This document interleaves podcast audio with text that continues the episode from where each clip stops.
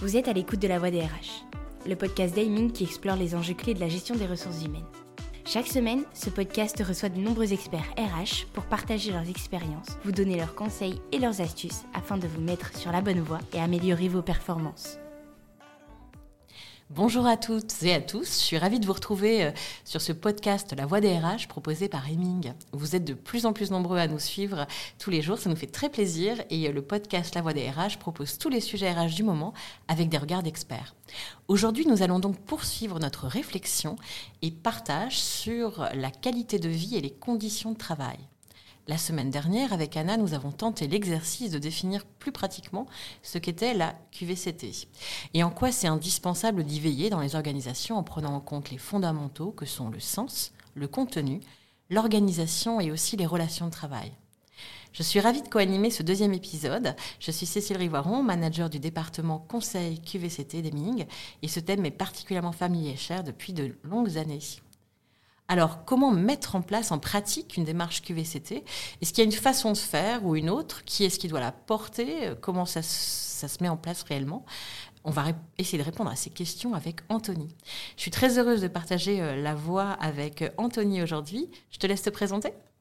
Oui, bonjour, merci Cécile. Je suis Anthony Vanul, consultant psychologue du travail au sein de la société Eming. Alors les définitions aujourd'hui, Anthony, de la QVCT, elles sont souvent très longue et puis pas forcément très parlante. Est-ce qu'on pourrait être un peu plus concret? Oui, j'ai une image assez concrète. Euh, je vais utiliser l'allégorie de la maison, Cécile, pour distinguer déjà la prévention des risques psychosociaux avec la qualité de vie et les conditions de travail. Imagine euh, que tu veux faire construire ta nouvelle maison. Euh, imaginons même que tu gagnes au loto, tu vas vouloir construire la maison de tes rêves. La première étape est de faire une étude des sols où tu veux construire ta maison. Tu vas voir si le sol est composé de tel ou tel matériau, s'il y a un cours d'eau qui passe en dessous, s'il y a du granit, s'il est argileux ou autre. Tout ça, on peut faire le parallèle avec la prévention des risques psychosociaux. Une fois que tu as fait ça et que tu constates que ton terrain est assez sain, tu vas pouvoir ensuite construire en fait ta maison qui est la maison de la qualité de vie et des conditions de travail où il y aura un ensemble de pièces avec différents acteurs, différentes missions, différents rôles et l'idée est de les faire fonctionner ensemble dans une dynamique QVCT. J'aime beaucoup euh, cette image et en plus, j'imagine qu'à cette maison, on peut ajouter euh, pas mal de décorations qui sont euh, bah, ce qu'on a communément en tête quand on pense à la QVT, donc les corbeilles de fruits, baby-foot. Vous savez tout ce dont on a pu parler aussi la fois précédente avec Anna. Donc en fait, c'est vrai que ce qui est intéressant, c'est que avec cette image, euh, on peut vraiment voir euh, les différents aspects finalement de cette QVCT et en quoi c'est lié avec, euh, avec les RPS. Et on voit aussi que il va falloir être dans des approches plus d'équilibre en fait, plus juste. Et finalement, ça ne s'oppose pas forcément. Ça se complète, c'est juste un peu, un peu plus subtil. En effet, c'est très subtil en fait. il faut savoir que lorsqu'on veut lancer un projet QVCT au sein d'une organisation, le plus souvent, on se retrouve confronté à deux grandes portes, deux grandes voies possibles pour les décideurs, pour les DRH ou autres personnes qui veulent se lancer dans ce type de projet. La première porte, elle est plus en lien avec ce qu'on observe, ce que tu as mentionné, des initiatives ciblées, salles de détente, yoga, salles de sport, moments conviviaux. Est-ce que je veux débloquer un budget euh, pour des déjeuners du mois, pour favoriser l'esprit d'équipe parmi les salariés? Ce sont des actions qui sont très appréciées, mais c'est une porte d'entrée. Il y a une autre porte d'entrée, une deuxième porte, et celle-là, elle ne va pas se focaliser sur les actions ciblées, mais sur une approche plutôt globale pour déployer des actions QVCT. Imaginez la réaction, comme exemple, des membres d'une équipe euh, qui se voient annoncer le déploiement à leur intention d'une formation à la gestion du stress, alors que ceux-ci travaillent au sein d'une organisation qui génère du stress, par manque d'informations, de consignes claires ou d'outils adaptés. Tu n'auras pas l'effet attendu en fait. Donc la nécessité de penser cette démarche dans une approche globale qui tient compte de la réalité de terrain. En fait, c'est même un comble ce genre de situation, et pourtant ça, existe. Euh, moi, bien sûr, je privilégie la, deuxième porte, en fait. Hein, donc, euh, mais finalement, on peut voilà rentrer comme par ces deux portes, comme tu le dis. Ce qui va surtout compter, c'est la cohérence, en fait, qu'on va mettre en place dans ce qui est proposé. Et puis, je dirais même qu'il y a quand même, d'une certaine façon, un ordre pour faire les deux. Avant de lancer une action, c'est bien de repartir sur les besoins qui sont plus fondamentaux. Par exemple, c'est quel est le rôle, la mission de chacun dans, l'organisation. Hein? Parce que finalement, on peut se demander à quoi ça sert de mettre en place une salle de sieste Je dis ça et je suis une adepte des micro-siestes. Mais si on n'a pas le temps finalement d'en profiter, parce que l'organisation qui est en place, elle ne le permet pas, ou même, pire, euh, qu'on est stigmatisé euh, par ses collègues parce que bah, oh, c'est lui, il va faire la sieste, il passe son temps à ça, c'est problématique. L'effet va être vraiment délétère. Et puis aussi, euh, moi j'aime aussi souvent dire cette formulation, le baby-foot n'a jamais prévenu le burn-out. Et c'est ça en fait. C'est souvent l'écueil qu'on rencontre, la stigmatisation ou une action ciblée qui euh, ne va pas avoir du tout les effets attendus parce qu'on ne tient pas compte de l'environnement dans sa totalité. Donc la QVCT signifie en fait appréhender le travail dans sa globalité, avec sa stratégie de fonctionnement, son énergie, ses projections, ses métiers, ses offres de services, d'où vraiment l'importance du rappel du C de QVCT qui renvoie aux conditions de travail dans leur globalité, mais pas les conditions matérielles, mais l'environnement total, complet de travail. Je tiens beaucoup à ce C aussi. Euh, ce qu'on constate aussi, c'est que les entreprises, elles savent pas trop par quel bout commencer, justement. En plus, on a vu avec l'image de, la maison que tu, que tu décris, moi, j'aime beaucoup cette image. C'est vrai qu'on voit qu'il y, a finalement plusieurs portes. Euh, mais du coup, par quel bout commencer? Tu conseillerais quoi, Anthony? Alors, le mieux, et euh, ce qui semble assez simple quand on utilise ce mot, mais qui demande une réflexion au préalable, c'est de se lancer dans une approche en mode gestion de projet. Gestion de projet, ça veut dire plusieurs choses. Déjà, ça veut dire j'implique différents acteurs. Lesquels? Euh, Les personnes qui représentent l'organisation et représentent qui ont une connaissance complémentaire de la réalité de terrain. Ça veut dire se lancer dans une démarche donc collective, s'ils sont plusieurs. La QVCT se fait collectivement, elle ne se fait pas seule de manière isolée. Donc on va parler d'acteurs, de représentants du personnel, euh, de représentants de l'employeur. Le plus souvent, c'est le DRH, on le sait très bien un ou des représentants de la ligne hiérarchique, membres du C2SCT également, des représentants du personnel ou des acteurs de la prévention. Aussi, chose très importante, euh, on le sait, mais en le disant c'est beaucoup mieux, il est crucial que la direction aussi soit le sponsor pour ce type de démarche, qu'il soit présent, mais de manière continue.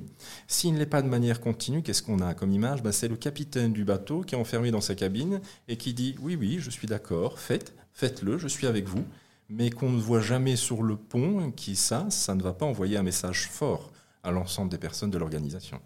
Et on sait à combien c'est important d'avoir un capitaine qui soit présent, qu'on voit régulièrement, qui tienne la barre, qui donne le cap, et puis, en cas de tempête ou de vent un peu fort ou de mer agitée, soit présent. Donc, c'est vrai que c'est vraiment ce message, il est, il est important, en fait, d'impliquer davantage, effectivement, les sponsors et la direction dans euh, le portage de ces projets. Euh, pour revenir sur le mode projet, c'est vrai que tu parlais de pilote, j'aime bien cette idée. En fait, euh, c'est important aussi de voir que ça peut être aussi valable pour des, entreprises de, plus petite taille, euh, dans des démarches finalement de test en fait. L'idée c'est voilà, c'est comme ce qu'on fait en innovation, du test and learn. Je, mets en place une action, je vérifie si ça marche, j'apprends, j'en tire les enseignements. C'est pareil finalement avec la QVCT. C'est ce qu'on recommande aussi, n'est-ce pas? C'est ça. En fait, l'idée vraiment d'importance, c'est de définir le périmètre. Ce qu'on observe bien souvent, c'est des entreprises qui sont volontaires pour se lancer sur un sujet, sur le sujet, le projet de la QVCT, mais qui le font largement parce que le choix de le lancer dans un département plutôt qu'un autre. On, va trouver toujours une, raison, une question légitime qui va nous amener à vouloir le lancer dans sa globalité parce qu'on n'arrive pas à choisir. Or, c'est primordial de choisir dans ce type de démarche. Pourquoi? Parce que tout simplement, en se lançant à large échelle, ça bloque. Donc on recommande d'avoir une phase pilote, un périmètre étudié euh, dans un secteur connu. Ça peut être, imaginons, euh, j'invente le département paye ou autre, ou un autre département plus en production, mais ça va permettre de cibler une adaptation sereine à toutes les évolutions du projet. Parce que quand on lance un projet de ce type, de toute façon, il y aura des va-et-vient, des allers-retours, il y aura des constats, on va découvrir des choses qu'on n'aura pas imprévues, on va devoir revenir au sein du groupe, adapter la méthode. C'est normal, mais c'est beaucoup plus simple, efficace. Et il y a un plus grand retour sur investissement euh, qu'on le réalise au sein d'un périmètre cible. Si on ne fait pas ça, tout se lance sans anticipation, on demande de se lancer sur la QVCT sans réflexion, et en fait, ça revient à quoi? Mais ça vient à demander à quelqu'un de réfléchir au sens de sa vie en étant accroché au-dessus d'un feu. Je demande à développer la QVCT, mais dans l'urgence, sans prendre le temps de le faire justement. La QVCT, du coup, ça nécessite de prendre le temps. Ça nécessite de prendre le temps, d'où l'importance aussi de, ce mode projet, hein, de cette organisation mode projet qui est, vraiment très clé. Et puis aussi, un autre paramètre qui est important, c'est d'associer aussi très clairement, on a parlé du, sponsor avec l'image du capitaine, hein, mais également le manager. En fait. Le manager, il va avoir un rôle clé. Euh, et puis c'est vrai que ça peut lui arriver d'être en résistance des fois sur, sur ces projets souvent par manque de connaissances et par manque de temps. Donc, ils, vont souvent dire que c'est par manque de temps, en fait, hein, que, qu'ils n'arrivent pas à être associés au projet. Je, pense que derrière le manque de temps, il y a probablement aussi un accompagnement à avoir auprès des managers, hein, qui sont quand même très, très sollicités. Donc, c'est vrai que l'idée, c'est de voir dans quelle mesure on peut les aider à engager la démarche, parce qu'ils vont être en première ligne pour la porter. Et puis, on peut les engager euh, sereinement, comme pour reprendre ton expression, puisque finalement, ça va être aidant et ça va favoriser finalement le lien, les relations qu'ils auront eux-mêmes avec leurs collaborateurs. C'est ça. Il faut vraiment prendre ce temps. Pourquoi prendre ce temps? Mais simplement euh, pour tenir compte des différents aspects, des différentes composantes, des caractéristiques de l'organisation, simplement pour que le projet se réalise dans les meilleures conditions. Et c'est ça la démarche de la QVCT, c'est tenir compte de l'ensemble des composantes d'une organisation pour trouver l'action qui soit pertinente et qui aide à la réalisation du travail, en fait, dans les meilleures conditions. Donc il faut faire les choses bien. Il faut tenir compte de tous ces éléments qui vont donner du sens à la démarche. Le sens est très important dans le cadre de la démarche QVCT. Depuis la crise sanitaire, la recherche de sens est beaucoup plus marquée. Le rapport au travail est questionné au quotidien. On constate aussi un besoin fort d'équilibre entre le rapport au travail et le rapport à la vie. Pourquoi la vie? La pandémie a montré qu'un bon nombre d'entre nous, euh, pour un bon nombre d'entre nous, qu'on a une santé, on a une vie euh, et donc on veut en prendre soin. Et il devenait absurde aujourd'hui de perdre sa vie à la gagner. Le travail est devenu aujourd'hui la quatrième préoccupation, pas la première. Donc la table du rapport au travail a vraiment été retournée complètement retournée. C'est vrai que c'est une image qui est très très parlante et puis on voit bien aussi euh, que euh, la santé elle devient très importante. Hein. Et puis même quand on voit même dans les auprès des plus jeunes générations et dans des process de recrutement, la santé mentale même est quelque chose qui, euh, qui vient vraiment dans les, dans, les, dans les premiers éléments. Donc c'est très important justement d'intégrer ces paramètres, notamment dans des démarches de recrutement ou de fidélisation des personnes pour pouvoir créer de la valeur en fait. Donc euh, l'idée c'est pas de séduire le salarié à tout prix avec une marque employeur euh, qui serait dévoyée finalement de, de sens, hein, de, de, de, sens et d'éléments QVCT de surface, même si les recrutements vont être facilités par cette marque, marque employeur, s'il n'y a pas de QVCT vraiment réel en place, ça donne juste quelques mois de sursis et puis on va avoir un turnover parce que finalement, bah, les gens vont finir par partir. Donc tout ça, c'est coûteux, ça perd de sens et puis ça épuise les équipes qui restent. En fait, oui, euh, et c'est le sujet du moment. Je reviens à l'exemple que tu as donné, le recrutement. Aujourd'hui, on le voit lorsqu'on échange avec des responsables de recrutement, des DRH, le sujet n'est plus euh, de séduire euh, le collaborateur, séduire les personnes pour qu'elles viennent. On pouvait le voir dans certaines offres de recrutement, et encore c'est un sujet d'actualité. Quelque part, le message envoyé, venez chez nous, il y a un espace de détente, on est bien, on est détendu. Quelque part, on pourrait se dire, mais on est en vacances ou on vient travailler tellement l'offre est alléchante?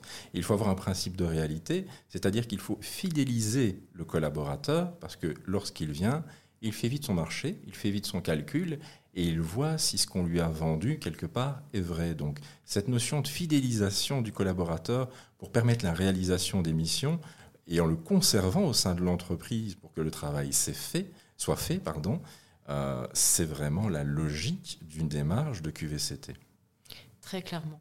Il y a un autre euh, axe qui me paraît aussi euh, très clé sur la QVCT, c'est l'appréhension de tous les changements et les transformations d'entreprise.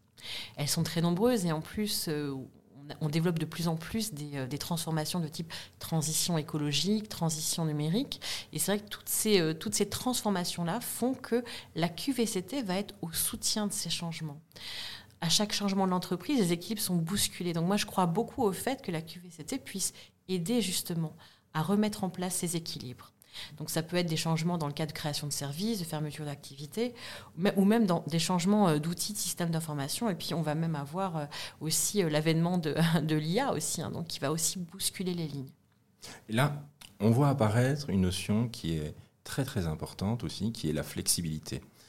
cette notion de flexibilité, on l'entend de plus en plus, à juste titre, Mais attention, euh, c'est comme tout, la flexibilité va nous permettre de répondre à ces nouvelles données d'entrée qui sont le télétravail, l'importance de l'IA, la, digitalisation, pardon, qui vont demander euh, autant d'attention, mais la flexibilité va nous permettre de répondre à ces besoins, mais attention euh, à la recherche et à la compréhension des caractéristiques d'une organisation, justement pour permettre cette flexibilité. La flexibilité pour la flexibilité n'a pas de sens. C'est ça. Et, et, elle s'adapte pas tout on ne peut pas tout plaquer sur toute organisation. Hein. C'est vrai qu'actuellement, on parle beaucoup de semaine de 4 jours, mais finalement, la semaine de 4 jours, on ne peut pas la mettre en place partout pour tous de la même manière. Donc en fait, euh, moi, je, trouve que c'est important d'avoir ces temps d'analyse, d'avoir vraiment une vraie réflexion et une démarche QVCT pour pouvoir courir ce sujet et le faire de la façon la plus adaptée possible à l'organisation. Il, ne faut pas foncer, surtout pas en fait, euh, comme dans une démarche en lien avec... Euh, démarche en fait en lien avec la notion de bien-être au travail, que ce soit un projet RPS ou autre ou QVCT, il faut prendre le temps, observer, se donner le temps, parce que ce sont des démarches qui s'étalent pas en jours, pas en mois, euh, mais plusieurs mois, voire quelques années, parce que c'est du temps investi et le retour sur investissement sera d'autant plus pertinent qu'on aura identifié des sujets justes et on aura apporté des réponses adaptées. Je crois beaucoup justement par rapport au temps que tu évoques, à des, plans et des démarches QVCT qui sont euh, dans la durée, qui sont même sur des, euh, euh, sur des, années. Hein. je trouve même par rapport aux plans stratégiques d'entreprise qui sont souvent à trois ans, je crois beaucoup à un plan stratégique d'accompagnement de la QVCT sur trois ans. Je crois que c'est vraiment important. Alors en disant tout ça, en fait, on, peut partager le fait que ça paraît une montagne, non? Ça paraît assez, assez gros et c'est vrai que la question va être de comment on approche finalement cette montagne par quel chemin on la monte, euh, quels vont être les points de passage, parce qu'il y a quand même des points de passage, on ne va pas euh, la franchir tout d'un coup. Et puis comment on va assurer surtout aussi, ça c'est un point important, que tout le monde reste présent dans cette montée, hein, parce que l'idée c'est pas d'écarter justement des, personnes.